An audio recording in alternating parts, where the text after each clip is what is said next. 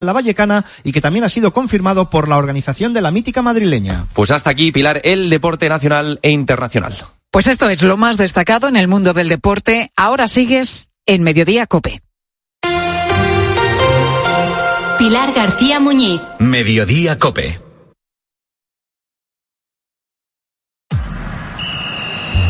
Deportes, deportes, deportes. Cope Bilbao. Estar informado.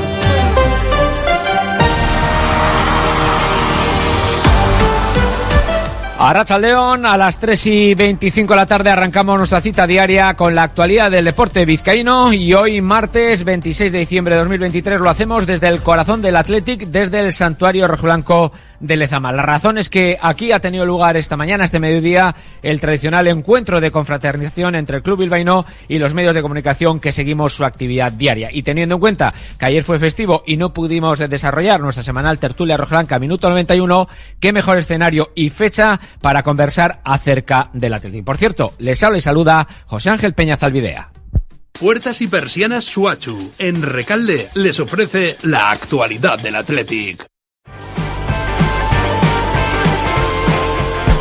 Un Athletic que se lo acabamos de comentar, tiene previsto su vuelta al trabajo mañana por la mañana. Los hombres de Ernesto Valverde están eh, citados aquí en Lezama precisamente a las 11 en esta misma sala de prensa de las instalaciones de Lezama en las que nos encontramos en estos momentos. Mañana a las 10 y cuarto Miquel Vesga comparecerá ante los medios de comunicación eh, pues para hablar entre otras cosas de esa renovación anunciada en la parte final, en la recta final de la semana pasada. Pero como les decimos, vuelta al trabajo mañana, después de una semana de vacaciones, para afrontar una cuesta de enero en la que los rojiblancos eh, van a tener que hacer frente a entre 5 y 7 partidos. Dependerán de su andadura en la Copa. Esperemos que sean 7, aunque el calendario evidentemente se apretará y esa circunstancia obligaría a los rojiblancos a un sobreesfuerzo, pero bienvenida, o sea, si es eh, porque se sigue adelante en la competición del CAO. Mañana, de nuevo, pendientes del estado físico de los cuatro lesionados, de Ruiz de Galarreta,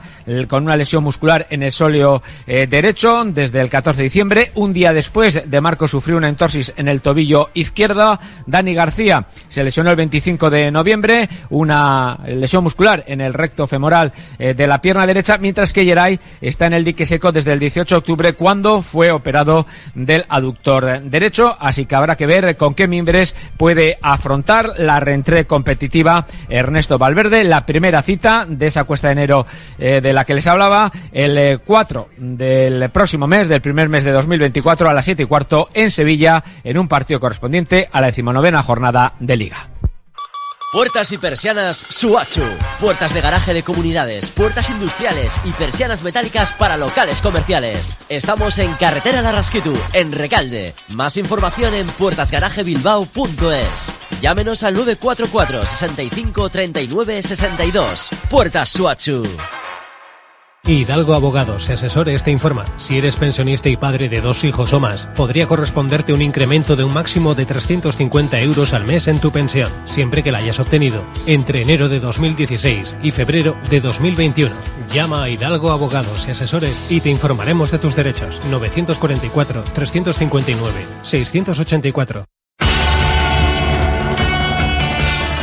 Y también eh, vamos a estar eh, pendientes en los eh, próximos días de a ver con qué cara arranca el año una morevita en apuros.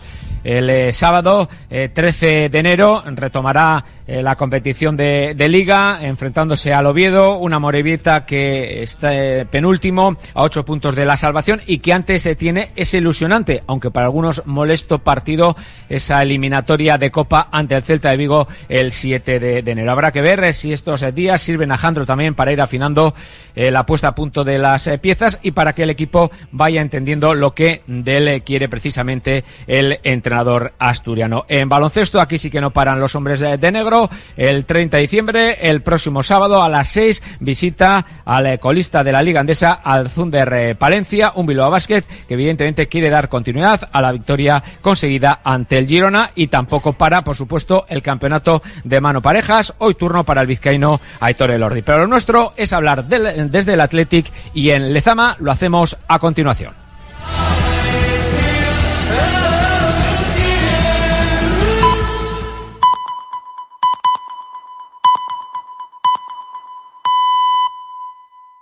Tres y media, las dos y media en Canarias. Escuchas Mediodía Cope. Con Pilar García Muñiz. Estar informado.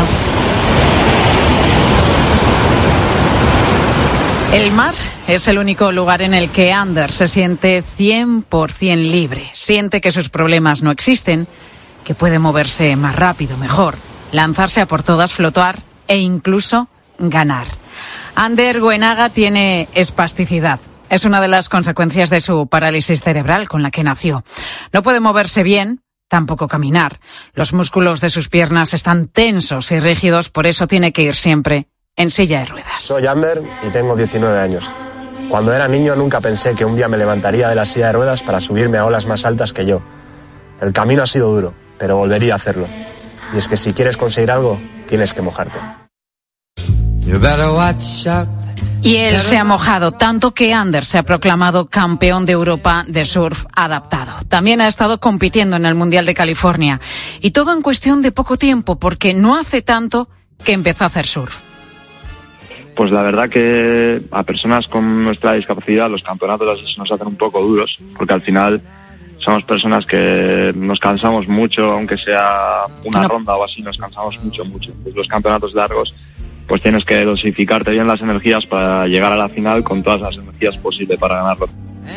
Antes había probado con varios deportes, baloncesto, skate, piragüismo, hasta que descubrió el surf adaptado. Surfear dice que le ha cambiado la vida. Pues básicamente por la adrenalina que siento cuando bajo cada ola, que es una sensación indescriptible para mí, como que pillas velocidad, eres como uno con la ola tal, mola mucho.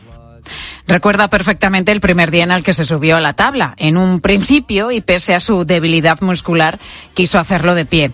Le sujetaron cuatro monitores, pero vieron que era imposible. Luego lo intentó de rodillas, pero tampoco era seguro.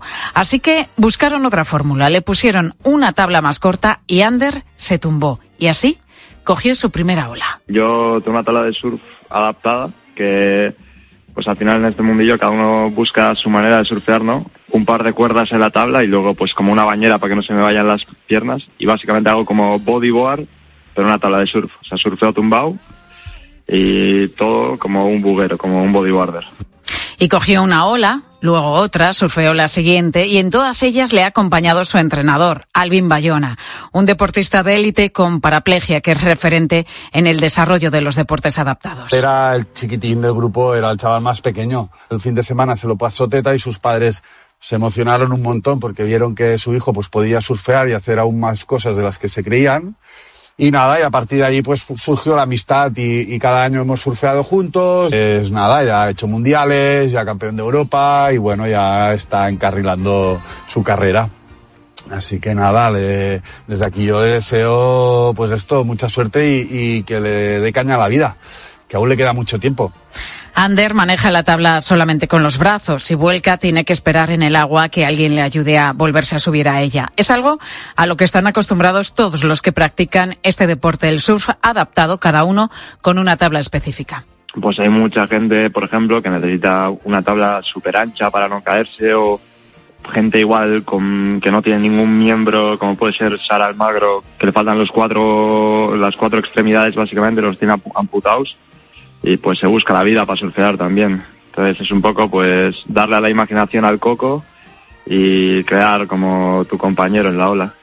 Ander nació con parálisis cerebral, entonces los médicos vaticinaron que quizás nunca podría moverse, andar o hablar, pero ya has visto que se equivocaban.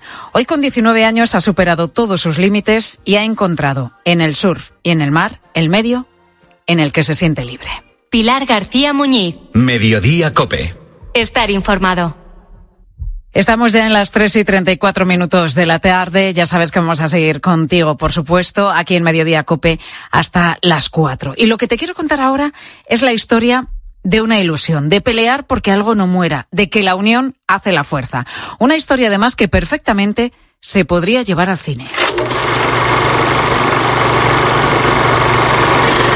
Cuántos recuerdos, ¿verdad? Nos trae a todos este sonido, el del proyector del cine que tanto protagonismo tuvo además en una película maravillosa como es Cinema Paradiso.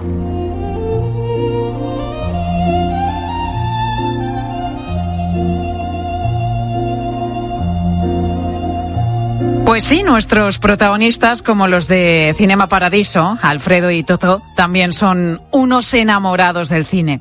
Por eso no podían permitir que su cine, el cine Zoco, el de toda la vida de Majadahonda en Madrid, desapareciera. Ese cine en el que han reído tanto, en el que han llorado también mucho, en el que se han asustado, además con alguna peli de, de miedo, de terror, y ese cine en el que se han emocionado en innumerables ocasiones. Pero en 2013, el local anunció que cerraba, que apagaba sus luces, que apagaba también su proyector, dejando huérfanos a tantos y tantos amantes del cine, que decidieron que no se podían quedar de brazos cruzados. De manera espontánea empezaron a reunirse en asambleas para ver qué podían hacer para salvar ese cine que tantas buenas tardes les había hecho pasar. Por aquí vino una idea, por allí llegó otra, empezó a sumarse gente cada vez más y al final con el apoyo de más de 960 socios, que aportaron 100 euros cada uno, crearon una asociación vecinal sin ánimo de lucro para abrir de nuevo su cine. Fue en ese cine, ¿te acuerdas? En una mañana al este del Edén. James Dean tiraba piedras. Y lo consiguieron. Abrieron de nuevo su cine, que diez años después ha conseguido sobrevivir a la pandemia y a las plataformas de streaming, algo que no han logrado, sin embargo, otras muchas salas de nuestro país. Y eso sin tener ni idea sobre cómo gestionar un cine, partiendo de cero y aprendiendo poco a poco todo este negocio. Javier López Otaola es el presidente de la Asociación Cines Zoco Majadahonda. Javier, muy buenas tardes. Pues muchísimas gracias por, por atendernos y por darnos la oportunidad de, de hablar con vosotros. Javier, ¿cómo se os ocurrió esta idea de ocuparos vosotros mismos, los vecinos, ocuparos del cine? Pues mira, la, idea surgió porque intentamos convencer a los propietarios de que no cerrasen el cine y en vista de que no lo conseguimos, entonces de, de, decidimos que a esto no se podía quedar así y entonces eh, reunimos a mucha gente que, efectivamente decidió entre todo el mundo dar el paso adelante de, de autogestionarnos, ¿no? Y la verdad es que diez años después estamos orgullosísimos de lo que hemos conseguido. Bueno, creasteis una plataforma, una asociación vecinal. Ahora mismo sois 960 socios, ¿no? Más o menos, sí. No llegamos a mil, sí, eso es. Que aportáis 100 euros cada uno para mantenimiento del cine. Efectivamente, o sea, el, el, cine está abierto al público, a, a, cualquier público y abrimos los 365 días del año. Y los socios, que somos 900 y pico, pagamos 100 euros al año y los menores de 30 años pagan 50. Y entonces nosotros lo que tenemos son entradas, precios reducidos de las entradas, tenemos acceso a eventos especiales y luego tenemos eh, también unos descuentos en comercios locales. ¿Y cómo, cómo os organizáis, Javier, para, para llevarlo? Esto es un negocio, al fin y al cabo. Si es verdad que, que, bueno, habéis formado una asociación sin ánimo de lucro, pero al final aquí intervienen muchísimos factores y hay que tomar muchas decisiones. Mm, no sé si la más importante es qué película proyectamos la semana que viene o dentro de 15 días, ¿no? ¿Cómo os organizáis para tomar todas estas decisiones? Pues mira, te cuento esto. Nosotros tenemos cinco trabajadores, eh, tenemos un gerente que lidera un poco el día a día y luego tenemos o, cuatro trabajadores más. Pero es que luego en la junta directiva estamos eh, gente más o menos especializada tenemos una persona que está especializada en programación, que, que, es la persona que decide qué películas ponemos y además eh, trae a directores de cine a, a, a, nuestras salas para que una vez a la semana hagamos un coloquio con ellos. Por nuestro cine han pasado Almodóvar, José Luis Cuerda, Fernando Trueba. Qué bueno, ¿eh? Gente que viene, que viene entusiasmada con el proyecto, claro.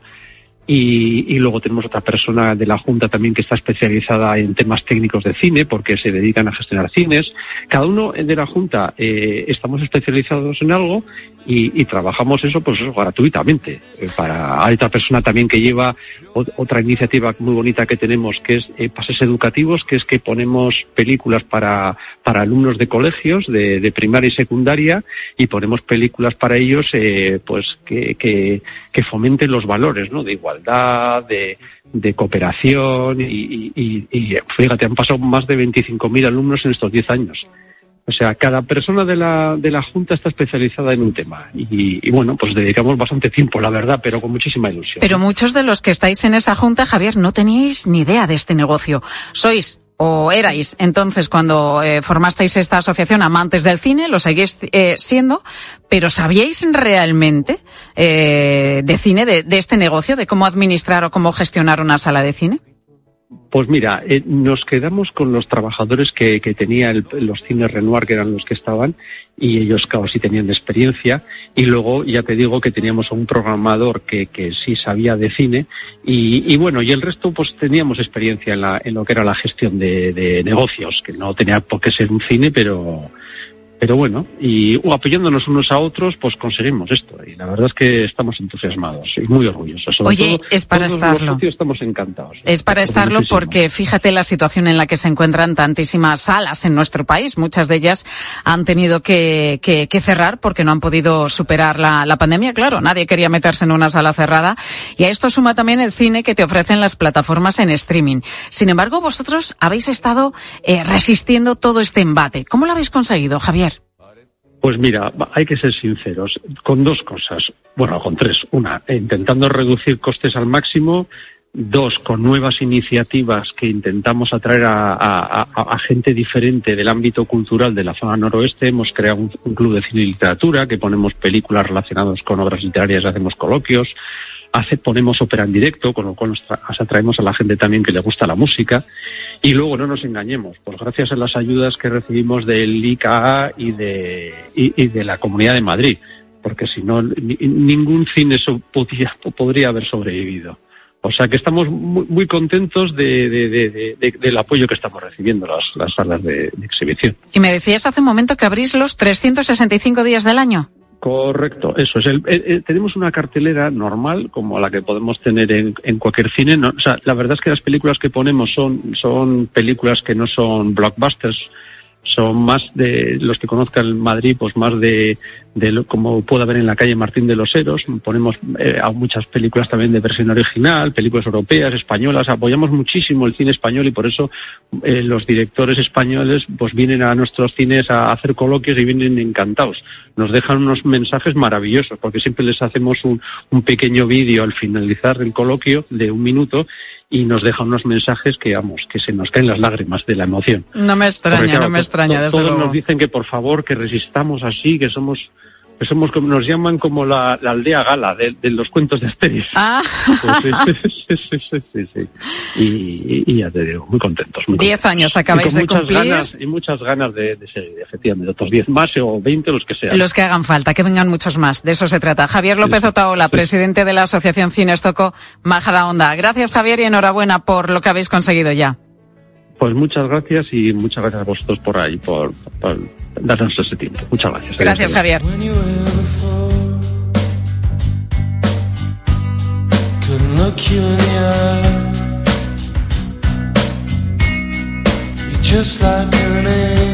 La verdad que no sé cómo voy a continuar el programa porque te puedo asegurar que en poco más de minuto y medio me han caído 30 años de golpe.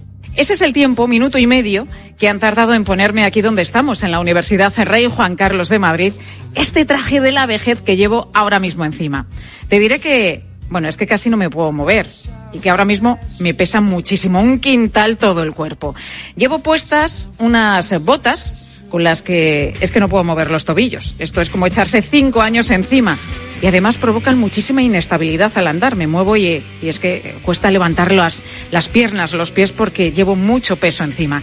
Además, me han puesto unas rodilleras, unas coderas, también unas muñequeras, que lo mismo, impiden la movilidad de las articulaciones. Esto es otros 10 años más. Sigo sumando.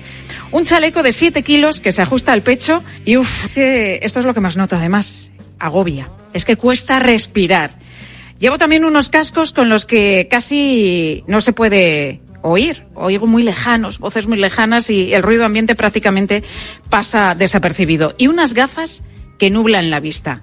Todo esto suman otros 20 años más. Total, que de golpe y porrazo me acabo de poner algo más de 30 años. Vamos, que ahora mismo soy una persona octogenaria. Y te digo la verdad, me cuesta la vida misma moverme. Pero es que tampoco, como te decía, ni oigo ni veo bien. Me muevo y es cansadísimo. Es que a nada que te mueves, te fatigas, te falta el aire. Es increíble, pero con este traje te puedes hacer una idea perfecta de lo que siente muchísima gente mayor y del esfuerzo y las limitaciones que tienen en su día a día por la falta de movilidad y los dolores también que sufren. Este mismo traje se lo han puesto 84 profesionales sanitarios de residencias públicas de Asturias y la Comunidad de Madrid para conocer precisamente en primera persona eso. ¿Qué sienten todos sus pacientes? Es un proyecto del Observatorio Social de la Fundación La Caixa en el que participa Sergio Serrada, que es uno de los investigadores y profesor de esta Universidad en Rey Juan Carlos. Sergio, ¿cómo estás? Muy buenas tardes. Buenas tardes, Pilar. El objetivo, Sergio, era ese, que los profesionales empatizaran con los mayores que tratan a diario en las residencias. Eso es, al final el objetivo del estudio era utilizar este traje de simulación de envejecimiento para que los profesionales eh, sanitarios que están en contacto diario con personas mayores pudieran experimentar en primera persona todas esas dificultades funcionales a las que se enfrentan. Han participado médicos, han participado enfermeras también, fisioterapeutas, auxiliares, que se ponían este traje y luego, ¿qué hacían? ¿Cuánto tiempo pasaban con el puesto? Pues durante el estudio experimentaron durante unos 45 minutos diferentes situaciones de la vida eh, real, de la vida rutinaria, a las que se enfrentaban las, las personas y usuarios de, de las residencias en las que trabajan. Realizamos actividades como levantarse de la cama, girarse y voltearse dentro de la cama, alcanzar ropa de un armario, de una cajonera que está por debajo de las rodillas, ir al baño y sentarme en la taza del baño para hacer pis. Entonces son actividades a las que nos enfrentamos en el día a día y que nos resultan en muchas ocasiones difíciles de hacer. ¿Y qué han contado de su experiencia? ¿Cómo se sintieron? Porque Pues- yo ahora mismo te puedo asegurar que tengo unas ganas de quitarme el traje que no veas. No me extraña y esa sensación yo creo que es la que, la que tuvieron y la que reflejaron también todos los, los profesionales con los que participamos. Eh, la sensación principal es de eh, cansancio, malestar y mucha fatiga, que al final el uso del chaleco limita mucho la capacidad Sí, respiratoria sí, sí, y en el momento de caminar y dar unos cuantos pasos uno comienza a sentirse, a sentirse peor y sobre todo muy agobiado. Con ¿Y qué es lo que más les, les costaba eso? ¿Respirar probablemente? respirar y sobre todo en una de las actividades de la vida diaria que era darse vueltas en la cama, tumbarse y levantarse, era una situación bastante compleja y de hecho en la que más eh, dificultades refirieron en el estudio. Este traje, Sergio, se compone de, de nueve piezas que se van colocando, como explicaba al inicio, por todo el cuerpo. ¿Cómo fue su desarrollo? ¿Cómo, cómo se creó? Pues este traje se creó en, en Alemania por un, por un ergonomista, en este caso Wolfgang Moll, y el objetivo de estos accesorios que se utilizan en el traje de envejecimiento es simular las dificultades funcionales a las que nos encontramos cuando, cuando nos vamos haciendo mayores. Al final, cada uno de, estas, eh, de estos accesorios limitan en mayor o menor medida la capacidad que nosotros tenemos para participar en actividades de la vida diaria. Y ahí está, seis gafas distintas para simular diferentes patologías de la vista, ¿no? Eso es. Sí, tenemos distintas gafas que eh, simulan diferentes patologías visuales, algunas en las que se preserva mucho más ese campo visual y que son mucho más fáciles a la hora de experimentarlas porque sigo viendo el, con, el entorno que tengo al- alrededor, pero luego hay otras como puede ser las cataratas Bueno, o con las cataratas, las gafas de las cataratas. No ves nada. Es que no ves nada. No ves nada. Entonces, imaginaros la sensación que las personas mayores tienen cuando comienzan con esas dificultades a nivel visual. Esto eh, que estamos eh, tratando, de lo que estamos hablando, es importante porque todos vamos a pasar por esto en mayor o menor medida. Ahora mismo el 6% de la población es octogenaria, un porcentaje que, que va a ir creciendo además porque cada vez vivimos más años. Esta experiencia, ¿cómo puede mejorar la atención de los mayores? Pues realmente esto último que has comentado es lo, lo importante. Al final, envejecer, vamos a envejecer toda la población y contar con profesionales sanitarios que se pongan en la piel de las personas con las que están trabajando es realmente importante porque en muchas ocasiones no somos conscientes de las limitaciones de la otra persona con la que estamos trabajando y exigimos tareas o les demandamos muchos retos que realmente son difíciles en ese proceso de, de envejecimiento en el que se encuentran. Y la idea, eh, bueno, en este caso se lo han puesto los profesionales que trabajan en las residencias donde atienden a los mayores, pero la idea, Sergio, es llevar este traje a otros ámbitos para que en otros sectores se pongan también en la piel de, de estas personas mayores. En este caso, la idea y objetivo que tenemos con este estudio es poder ampliar la muestra de participantes de otros profesionales sanitarios para com- eh, comparar y observar si estas dificultades y esta sensación de mejora de, de empatía mejoran distintos recursos asistenciales. Desde luego, bueno, es toda una experiencia ponerse este simulador encima que te acerca a las limitaciones que tienen tantos mayores y que muchas veces no vemos. Lo comentabas tú hace un momento. Queremos que vayan a la misma velocidad que nosotros y cuando te pones el traje te das cuenta que, que es imposible. Que no pueden. El traje de la vejez que nos deberíamos poner todos porque es también el traje de la empatía. Sergio, gracias. Muchas gracias.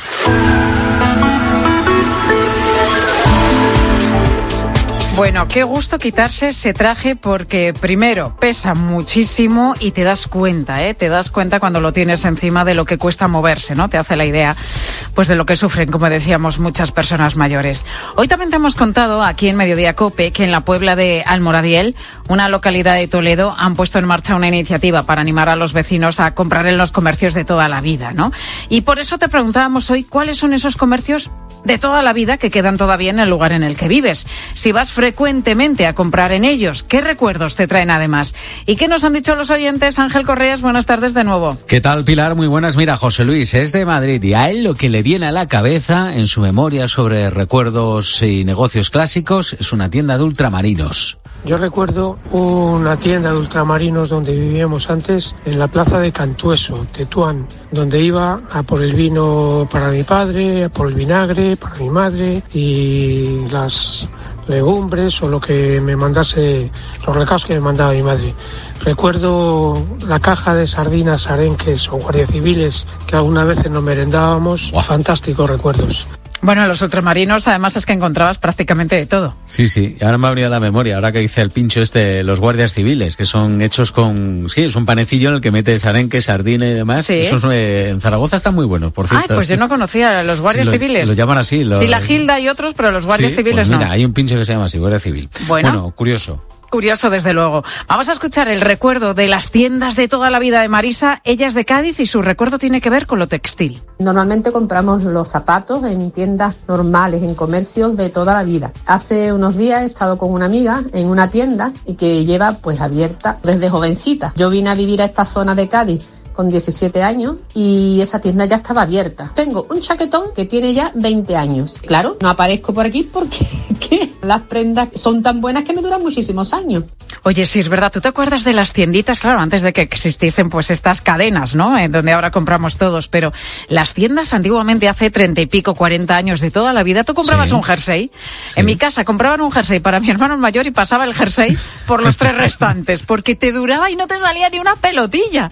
Es verdad que la calidad de muchas tiendas así pequeñitas, ¿no? De, de barrio es, eh, es superior a, Sí, bueno, y bien- pues a, y bien a que lo, lo a lo echamos en más, falta. a lo más comercial que podemos encontrar más eh, últimamente. Bueno, siempre existen comercios que, aunque de primeras venden un producto, bueno, pues luego siempre tienen algunas de bajo la manga. Es el caso que nos recuerda Andrés, eh, nos escribe o nos manda un mensaje desde Jaén. Dice que él iba a una carnicería en la que había una variedad única. Recuerdo la tienda que había en el pantano del Tranco, que en aquellos años, los años 60, vivían 60 familias, pero cada familia con seis hijos. Y había una tienda, la de Pedro, Pedro el Carnicero, y recuerdo una cosa, que tenía un cajón para vender tabaco, y en ese cajón tenía todo el tabaco revuelto. Y luego a continuación, pues tenía la carnicería, la- en fin, eh, y había de todo. ¿Tú sabes de lo que yo me acuerdo mucho? Eh, de, de tiendas de estas clásicas que ya no he vuelto a ver por Madrid. No sé si quedará alguna, ni por ninguna ciudad que, que hayamos podido estar. Eh, estas bodegas que, que a lo mejor llevabas, olía aquello a, a- a vino y llevabas eh, aquellas garrafas de cristal. Sí, y que llevabas se los rellenaran. cascos también, ¿no? Te- Exactamente, todo eso. Fíjate, había una fíjate lado cuando de sí es casa. verdad, ¿eh? ahora nos sentimos muy mayores de pronto. Lo de los cascos, no se me sé si acaban por de aquí. venir 20 años encima. Totalmente, totalmente. Mira, con el, tra- el traje de la vejez te pones 30 años encima, pero recordando estas cosas también uno te dices, ay madre mía, los años ya que, que, que tengo. Pero sí, las tienditas donde ibas a que te rellenasen la botella o, Ese olor bueno, tan los peculiar cascos, que tenían a los taberna, devolvías y te daban dinero. ¿Y qué me dices de la lechería? Donde ibas a por la También. leche con la lechera. Bueno, esta hora ya es ¿eh? imposible, La claro. cocían ahí y, y te la echaban y te ibas con tu lechera, que algo siempre se derramaba además durante el Totalmente. trayecto. Que te decía en Esto- el pueblo la abuela, toma, vete para allá y que te den ahora mismo un litro, ojo. En fin, otro- bueno, otros- recuerdos de tiendas de toda la vida. Vamos a ver cuál es el recuerdo que tiene Isabel de Málaga. Buenas tardes. Pues yo tenía mucho cariño a mi negocio de 30 años. Me encantaba vender pendientitos y collares. Me hacía muchísima ilusión, además que disfrutaba. Hasta que vinieron empresas muy grandes, que quién puede competir con eso si tiene más facilidades que un autónomo. Me hicieron la vida imposible hasta que ya no llegué a vender nada. Bueno, Mm, Bueno, pues eh, es el otro punto de vista. Estamos recordando el de los clientes y en este caso una propietaria, ¿no? Isabel de Málaga que se dedicó a vender bisutería durante varias décadas y que dice que echa de, de menos pues eh, el vender todas esas cositas que tenía antiguamente en su negocio, en su Sí, su pequeño proyecto de vida que costaba mucho mantener. Ay, hay esas tiendas de toda la vida. Si tenemos alguna cerquita de casa hay que ir a comprar, ¿eh? También al comercio de proximidad que nos aporta tanto porque desde luego te van a atender pues a las mil maravillas. Esto es así. Pilar Cisneros, muy buenas tardes. Hola, Tocaya, ¿qué tal? ¿Cómo estás? Buenas tardes. ¿Qué nos vais a contar enseguida en la tarde Cope? Pues fíjate, entre otras cosas, que el final de año llega, ¿cómo decirlo?, con exámenes para los funcionarios. En fin, son pruebas de evaluación, es una norma que ha entrado ya en vigor. Y claro, la cuestión es qué va a pasar con estas evaluaciones. ¿Pueden perder su puesto de trabajo los funcionarios si no las hacen bien? Bueno, ya te digo que no, ¿eh? pero nos pueden ayudar y mucho no solo a ellos, sino a todos los que buscamos que mejore esa prestación del servicio público. Lo comentamos enseguida. En la tarde Cope, esto y muchos más asuntos, ¿eh? Enseguida, en unos minutos, con Pilar Cisneros y Fernando de Aro. Te dejo con ellos.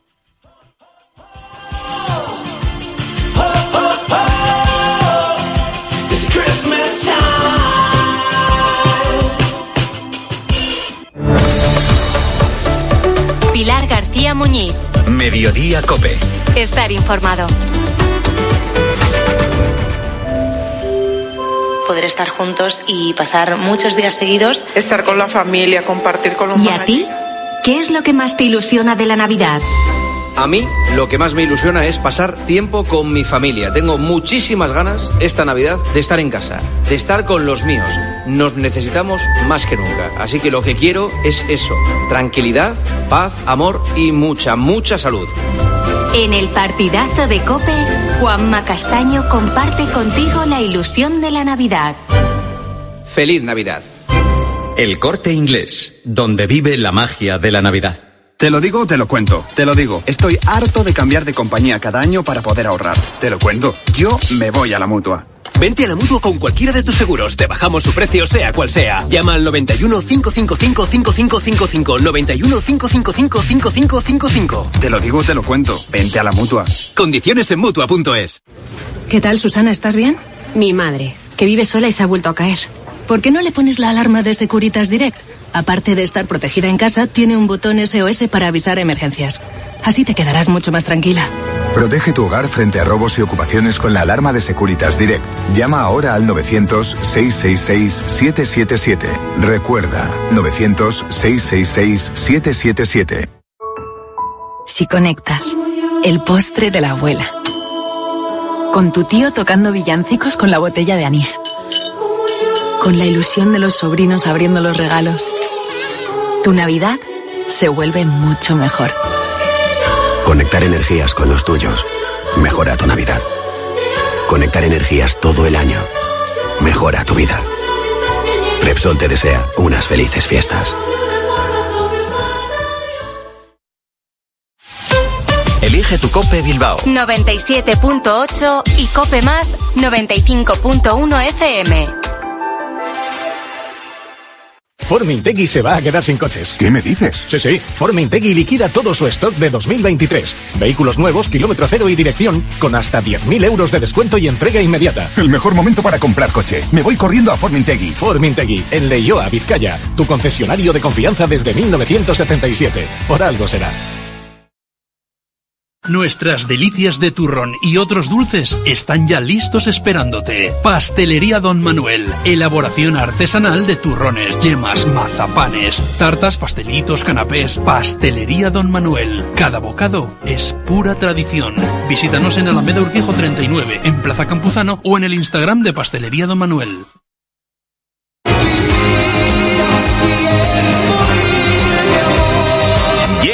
Vivir así es morir de amor. El espectáculo más grande jamás visto sobre Camilo VI. Un viaje por las canciones del artista más internacional en una producción sin precedentes. Con artistas internacionales, una gran puesta en escena y una gran banda.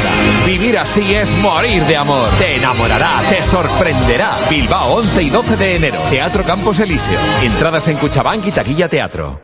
Esta Navidad regala sueños, risas, sentimientos. Regala diversión, sorpresas, ilusiones. Esta Navidad regala emociones, las que te brinda el Teatro Arriaga. Danza, conciertos, teatro, ópera. Esta Navidad piensa en algo diferente. Tarjeta regalo del Teatro Arriaga. Cómprala en taquilla o en la oficina de información.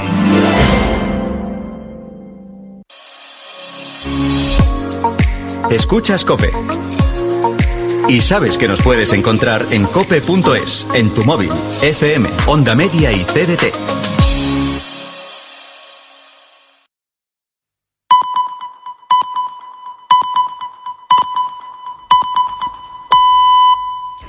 Las cuatro, las tres en Canarias. Con Pilar Cisneros y Fernando de Aro, la última hora en la tarde. Cope, estar informado. ¿Qué tal? Muy buenas tardes. Buenas tardes a la gente. Gente, es martes 26 de diciembre. Es el día de San Esteban. Y la tradición manda que este día en todas las casas de Cataluña se coman los típicos canelones. Desde luego es una buena manera de reciclar ¿eh? y aprovechar parte de las sobras de la cena de Nochebuena y de la comida de Navidad. Además que que están buenísimos, las cosas como son. Bueno, tengo yo una muy buena amiga de San Boy que como todos los años hoy ha preparado una increíble, extraordinaria fuente de canelones. Pero en esta ocasión, ella y la fuente se han ido directas hacia un hospital donde le ha tocado pasar las fiestas de Navidad acompañando a su hijo que está hospitalizado. Así que mi primer pensamiento y mi recuerdo al comienzo de esta tarde es pues para todas aquellas madres, para todos aquellos padres que se han pasado estos días al lado de una cama de hospital y lo que quiero es extender también este mensaje pues a todos los enfermos ingresados estos días y a todas sus familias porque la Navidad la Navidad está en estas habitaciones de hospital quizá más que en ninguna otra parte. Porque la Navidad se abre camino incluso en medio de la guerra, especialmente en medio de la guerra. Y no hablo de la Navidad de las luces o la de los adornos, pero sí el auténtico espíritu del amor y de la esperanza compartido. A veces basta con unos instantes de estar a solas con el verdadero sentido de la Navidad para entender qué es lo que de verdad importa. Bajamos cinco escalones hasta la gruta de la Natividad. La verdad es que es un momento muy emocionante. Estamos solos, absolutamente solos. Los peregrinos se ponen de rodillas, como estoy haciendo yo, y es emocionante besar el lugar donde nació Jesús. Es la emoción que nos llegaba a todos, ¿verdad?, de Fernando de Aro en esa gruta de la Basílica de la Natividad de Belén.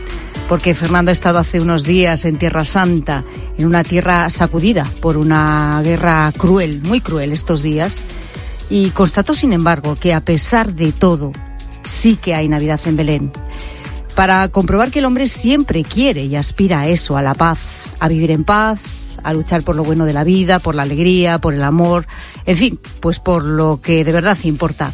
El hombre quiere y busca la concordia y rechaza y repudia la discordia. Y por eso ha cobrado tanta importancia también las palabras del rey Felipe VI en la Nochebuena. Evitar que el germen de la discordia se instale entre nosotros es un deber moral que tenemos todos, porque no nos lo podemos permitir. Bueno, tendremos tiempo de analizar hoy en el programa el contundente discurso del rey en Nochebuena con su firme defensa de la Constitución y de España, pero también habrá tiempo, por ejemplo, de pasar por una gasolinera, como he hecho yo misma, por cierto, esta mañana, y comprobar que vamos a despedir este 2023 pagando los combustibles al precio más bajo de todo el año. Porque el bolsillo se resiente también en estas fechas y cualquier alegría relacionada con la bajada de precios, desde luego, es bienvenida.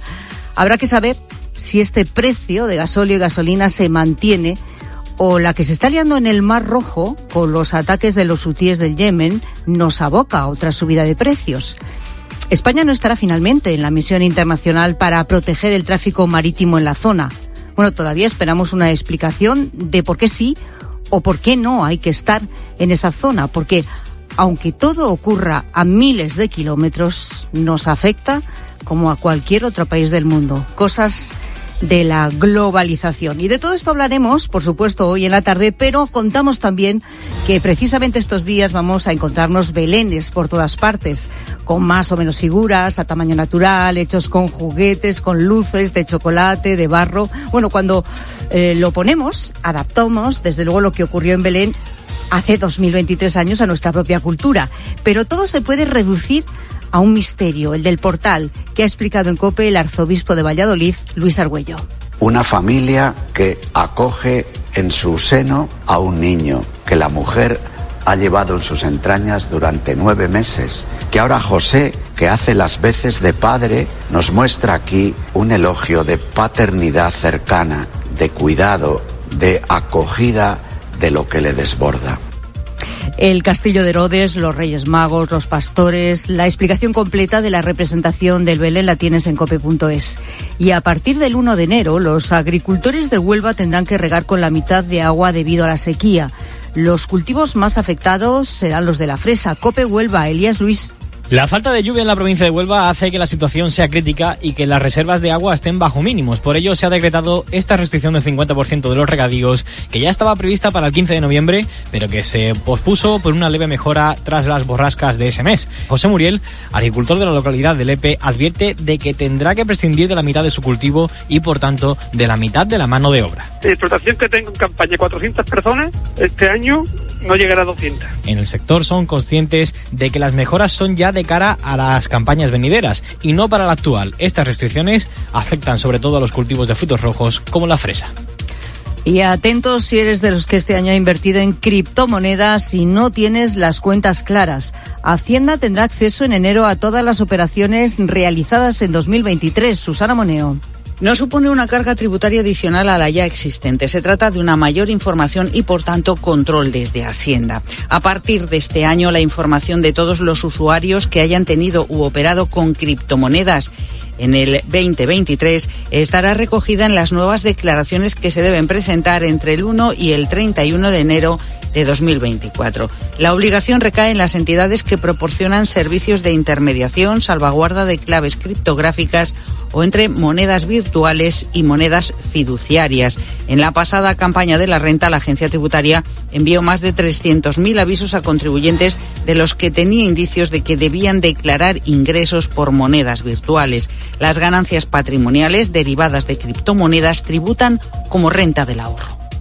Y en los deportes, Cádiz y Sevilla acogerán la Final Four de la National League femenina, que puede dar a la selección una plaza de los Juegos Olímpicos de París 2024. Ignacio Arzuaga. El nuevo Mirandilla en Cádiz será el estadio en el que España y Países Bajos se enfrentarán por un puesto en la final del campeonato y por una plaza para los Juegos Olímpicos de París 2024.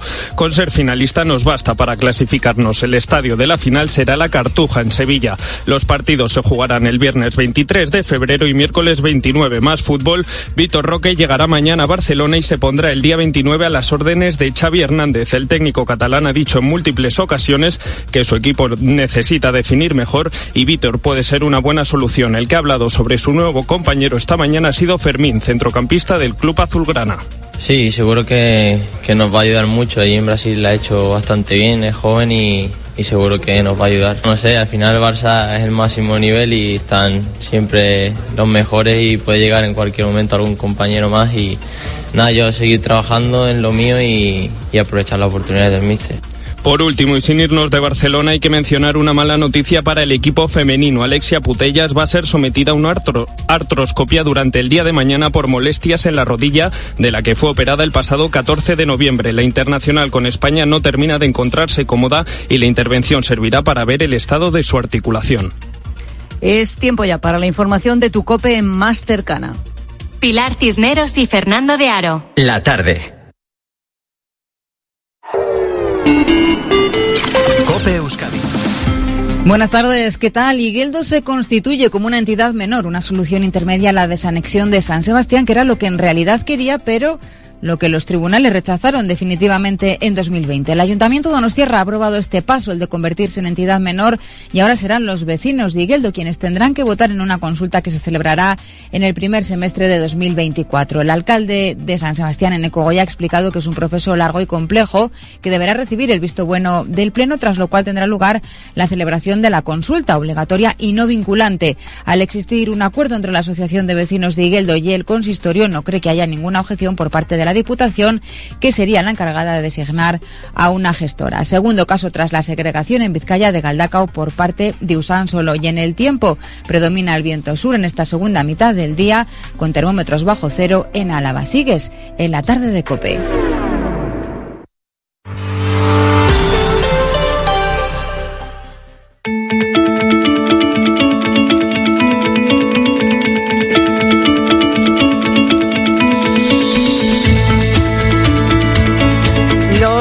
Funcionarios a examen. Bueno, ya han entrado en vigor las evaluaciones de desempeño que van a afectar directamente a los más de 3 millones de funcionarios que hay en España.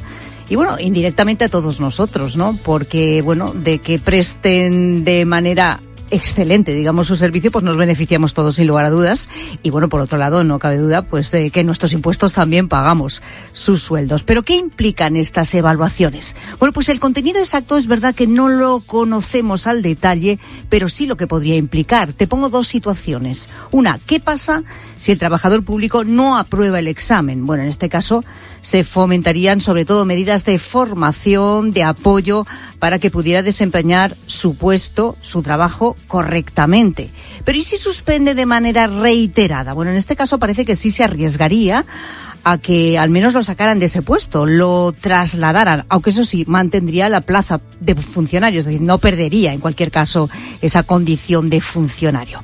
Bueno, de momento es lo que conocemos del nuevo Real Decreto de Ley de la Función Pública que acaba de aprobar el Gobierno y que de alguna manera pone fin al modelo eh, que todos tenemos en la cabeza, ¿no? Es en el que ser funcionario público en España significaba pues tener un trabajo remunerado y garantizado, remunerado, bien remunerado, bueno, depende, ¿no? También del escalón, pero garantizado, eso sí, garantizado totalmente hasta la jubilación y sin sobresaltos, podríamos decir.